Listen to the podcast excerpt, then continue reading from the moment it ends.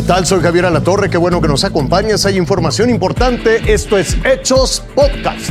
Yo soy Lucy Bravo y estas son las destacadas del fin de semana. Se han liberado 14.675.920 vacunas y se han aplicado 8.644.446.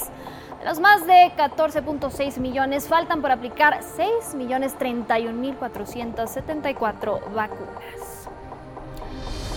Por cierto, el Ejército y Fuerza Aérea se declaran listos para a partir de este domingo distribuir más de un millón de dosis de vacunas contra el COVID-19. Más de 1.500 elementos por tierra y aire serán desplegados de manera simultánea a diferentes puntos del país para la entrega hasta los lugares más apartados. Mañana vamos a, a 15 estados, 25 municipios del país diferentes y vamos a trasladar 1.288.170 dosis de vacunas. Nosotros vamos resguardando no solo a las vacunas, vamos resguardando al personal de salud, que es el personal técnico que maneja el, el biológico.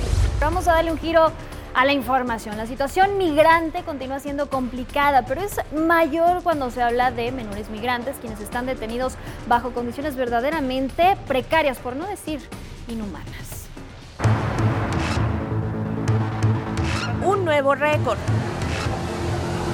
18.500 niños cruzaron solos a Estados Unidos en el mes de marzo. Con nuestros hijos los expusimos desde allá, un camino bien difícil y quisiéramos que algunos pensamos que aunque sea ellos lograran ese sueño de, de, poderse ir ellos solos. La administración Biden se apresura a habilitar nuevos albergues para acoger a los menores.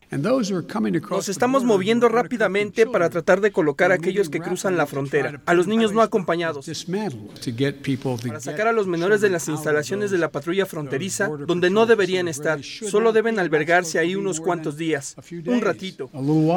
Y es que los refugios son una pesadilla para los pequeños lugares hacinados, donde las habitaciones son jaulas, las camas bancas de metal o colchonetas y las cobijas mantas térmicas de aluminio, grupos de 500 en un espacio de apenas 300 metros cuadrados, algunos en bases militares contaminadas y potencialmente peligrosas, plagadas de tóxicos, productos químicos, artefactos explosivos sin detonar y campos de tiros, sitios inadecuadamente rehabilitados, contaminados y sin las revisiones adecuadas. Aquí no hay forma de garantizar que sean seguros para los niños.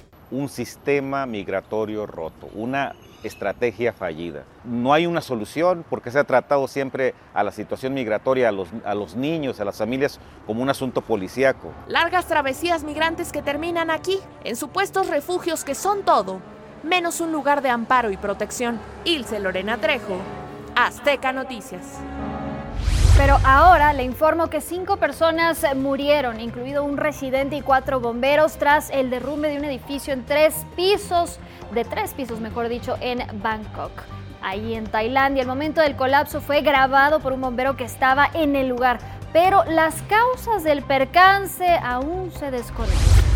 Mientras tanto, familiares y amigos, así como funcionarios públicos, rindieron homenaje a las víctimas del accidente en tren ocurrido este viernes en Taiwán. La unidad, recordemos, descarriló en un túnel con casi 500 personas a bordo y dejó un saldo de 51 muertos y 188 heridos. En la nación, las banderas permanecen a media asta en señal de respeto. También, como se lo habíamos adelantado, este sábado miles de personas se unieron a manifestaciones en varias ciudades de Reino Unido en el marco de un fin de semana de acción nacional en contra de un proyecto de ley que daría a la policía más poder para frenar protestas. Los manifestantes temen que esto frene su libertad de expresión. Lo invito a que siga con nosotros mañana con detalles de más información que justo ahora está en desarrollo.